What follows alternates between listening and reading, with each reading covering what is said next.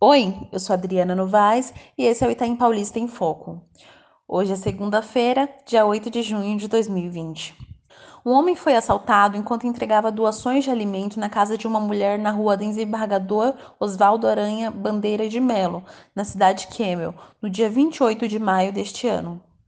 Imagens de uma câmera de segurança divulgadas nesta segunda-feira mostram três criminosos levando as doações que, segundo a vítima, beneficiariam 22 famílias carentes. O vendedor Ricardo Antônio disse à Record TV que descarregava as sacolas do porta-mala do carro para entregá-las à mulher que receberia, quando três homens se aproximaram e anunciaram o assalto.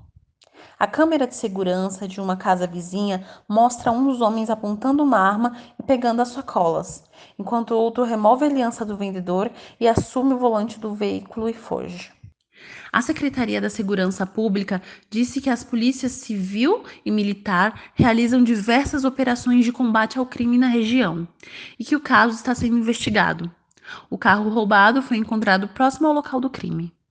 Mais notícias em pedrapequena.com.br.